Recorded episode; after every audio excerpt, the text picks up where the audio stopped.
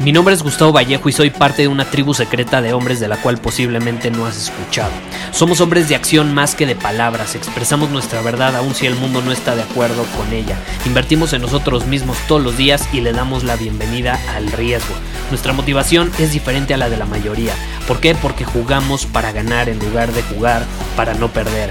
Juntos estamos creando un nuevo imperio y nuestra más grande batalla es en contra del príncipe en la mediocridad y de los condicionamientos que la sociedad, los medios y la televisión han impuesto para quitarle a los hombres su poder personal. Si le preguntas a las personas normales, a la sociedad y a las escuelas, te dirán que estamos locos y que somos rebeldes. Y sí, tienen razón. Estamos locos, somos rebeldes, pensamos diferente y por eso el futuro nos pertenece. Somos hombres superiores y estos son nuestros secretos.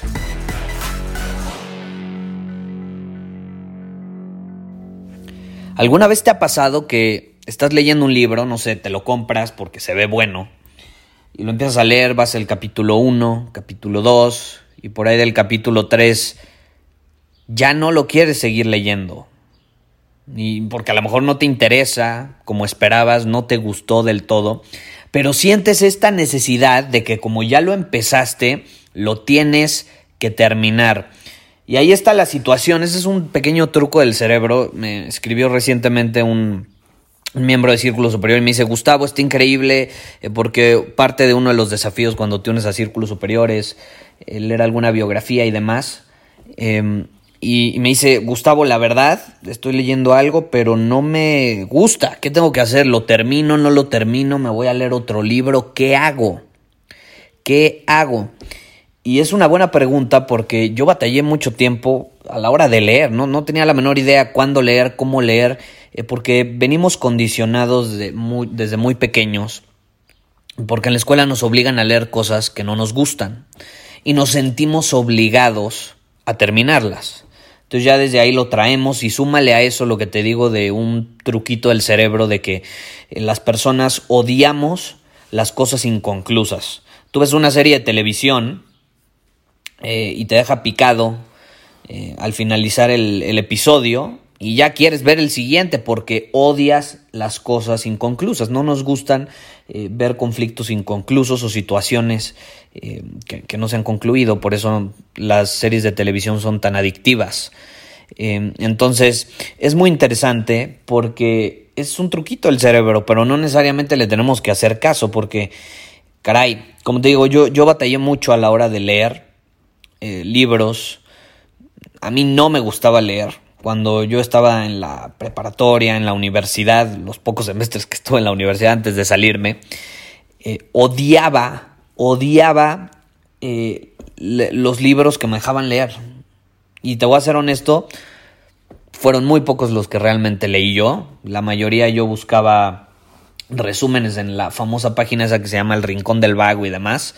O le pagaba a alguien para que me, me hiciera el resumen o el análisis o lo que fuera. Eh, yo, yo no eh, leí hasta que me salí de la universidad. Y creo que nos condiciona mucho esa parte porque la mayoría pasamos por ese proceso de que eh, nos sentimos obligados a leer cosas que no nos gustan y creemos que eso es lo correcto porque así nos enseñó el sistema.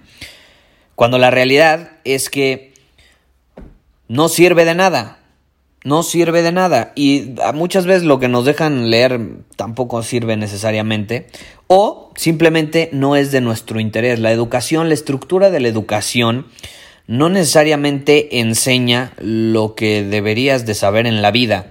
De hecho, se especializa en darte conocimiento que si lo aplicas funciona muy bien dentro de la estructura eh, y el sistema de la sociedad.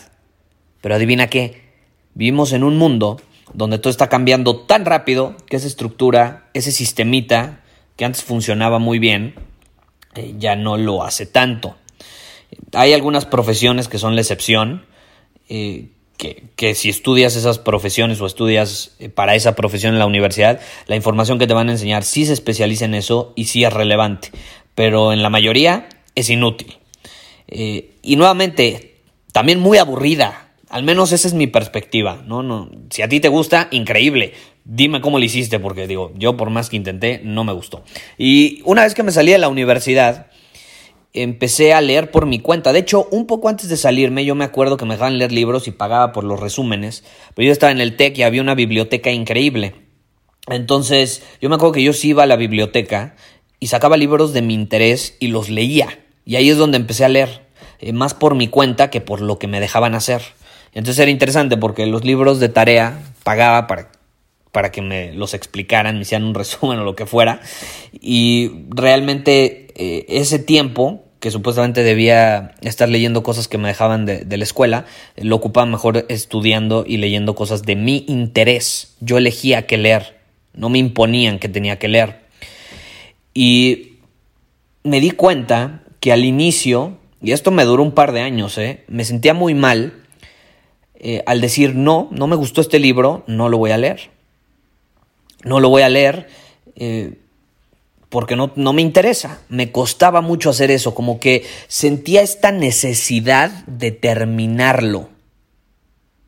Sentía esta necesidad de terminarlo. ¿Y sabes algo? Yo sí creo que si un libro no te interesa y se te hace aburrido, tienes que dejar de leerlo. No sé, es un, no, no tienes una idea cuántos libros yo he comprado que ya regalé o ya tiré porque no me interesaron y leí uno o dos párrafos o a veces me voy al final y no me interesa en lo más mínimo y bye, nos vemos. Siguiente, siguiente. Uno que sí sea de mi interés un, un tema que me apasione tanto, que el contenido sea tan interesante para mí que absorber la información y aprender de ese libro va a ser mucho más fácil que de algo que no me interesa. No sé si te ha pasado. Yo te puedo decir, mencióname tres personajes de Friends en este momento. ¡Pum! Ross, Rachel, Phoebe. Me los dices inmediatamente, lo traes fresco porque te interesa. ¿Sí me explico? Son cosas, fue algo que te interesó cuando viste la serie. Y lo traes fresco todavía, años después, incluso cuando no la has visto. Ah, pero te digo, mencióname tres materias que estudiaste en la preparatoria y te aseguro, te garantizo que te vas a tardar 20, 30, hasta 50% más de tiempo en acordarte. No lo tienes tan fresco porque no necesariamente te interesaba. Entonces las cosas que nos interesan las absorbemos de una mejor manera, las retenemos mejor y las podemos utilizar eh, para nuestra vida. Cuando nos obligamos a leer algo de lo que genuinamente no estamos interesados o emocionados, no se nos va a quedar grabado. Si te puedes obligar a leer el libro y tres días después ya no te acuerdas de nada porque no te interesaba. Entonces yo te digo, esta es mi respuesta. Lee lo que te interesa. Si empezaste un libro, no seas víctima de esa trampa de que al cerebro le gusta eh, concluir las cosas, en el sentido de que no le gusta tener cosas inconclusas. Yo, o sea, hay, situaciones en la vida donde, claro, quieres conclusión, eh, pero créeme, leer un libro no es eso, no, no es una de ellas. Eh, yo te recomiendo que leas cosas que te interesan. Hay libros, incluso, que yo he leído, o que más bien he aprendido mucho de ellos y no necesariamente los leí completos. También ese es otro mito de que te lo tienes que leer de principio a fin. ¿Qué pasa? Que yo compro un libro nada más porque me interesa un capítulo específico, específico. Y de ese capítulo aprendo y saco tanta información, absorbo, la absorbo de una manera, la internalizo de una manera tan profunda que lo puedo implementar por el resto de mi vida. Eso es lo que quieres. O sea, yo al leer un libro prefiero sacar una cosa de un capítulo o de una página que voy a poder implementar por los siguientes meses, años o hasta por el resto de mi vida, que leerme todo un libro, sacar diferentes conclusiones y al final no hacer nada con esa información. Yo quiero cosas accionables. Entonces es la manera en la que yo leo, es la manera que yo recomiendo para leer un libro. No es como que eh, hay una manera específica en la que tienes que hacerlo a huevo, pero yo creo que esa es la más efectiva, porque al final el punto de leer es aprender, es expandir tu mente y es también pasar un buen rato, eh, cuestionar, hasta meditar. ¿no? Bueno, yo lo veo de esa manera. Y hay libros que nos van a interesar en diferentes facetas de nuestra vida, eh, dependiendo de lo que te está interesando en ese momento. Hay, ha, habido momentos, por ejemplo, este año yo me he enfocado muchísimo en la parte de salud, en la parte de de cómo funciona el cuerpo, de cómo puedo mejorar el desempeño de mi cuerpo, de qué se necesita para poder hacerlo, de, una perspectiva muy holística. He tomado varios cursos este año sobre nutrición holística, eh, cómo integrar la parte de, mente, cuerpo, eh, emociones, alma y todo eso, saberlo de, de, una manera integral, no como separado. Como, como sabes aquí, yo creo genuinamente que, todo se integra y que debemos de verlo de, una manera holística y no separada. El mayor problema en la actualidad es que lo vemos muy separado, entonces nos enfocamos en una, descuidamos el otro, eh, etcétera, cuando debemos de, de integrarlo. Entonces yo, por ejemplo, este año me he obsesionado en ese tema específicamente y pues me, como los libros, los cursos y me apasiona. Y el año pasado te puedo decir que era todo lo contrario. El año pasado me enfoqué muchísimo en la parte de finanzas personales, cómo manejar mi dinero, cómo expandir eh, esa, esa, parte, cómo expandir mi imperio eh, financieramente hablando, lo que estoy creando, eh, cómo invertir, qué tipo de inversiones me convienen y demás. mucho de eso eh, lo, acabo de compartir en una masterclass en Círculo Superior. Si te interesa, ve a círculosuperior.com. Ahí puedes obtener detalles de nuestra tribu, donde hay masterclasses mensuales. Acabo de hacer una justamente específica sobre el dinero. Y ahí comparto en gran parte lo, que aprendí, las lecciones y lo que he hecho a raíz de todo eh, lo que obtuve eh, de información, de experiencia y demás el año pasado. Entonces, este año me estoy enfocando mucho en la parte de la salud. Y muy probablemente el próximo año haga alguna masterclass relacionada con este tema, porque ahorita es lo que me está apasionando y es en lo que estoy obsesionado. Entonces la obsesión, eh, yo no la veo como algo malo, pero ya me estoy desviando un poco del tema. La obsesión eh, en un tema depende, varía. O sea, cuando tú te clavas en un tema, no necesariamente va a ser para siempre. Es, es por el momento, porque es, es un área de tu vida o es algo que quieres hacer crecer, que quieres expandir. Y la siguiente, a lo mejor para mí va a ser, no sé, cómo manejar un equipo de trabajo en tu negocio y cómo hacerlo crecer aprovechando las habilidades de cada uno. No lo sé, no lo sé. Pero como te digo, el punto de leer es aprender, expandir tu mente, eh, cuestionar, descubrir nuevas formas de vivir, de ver el mundo, estar abierto a ello.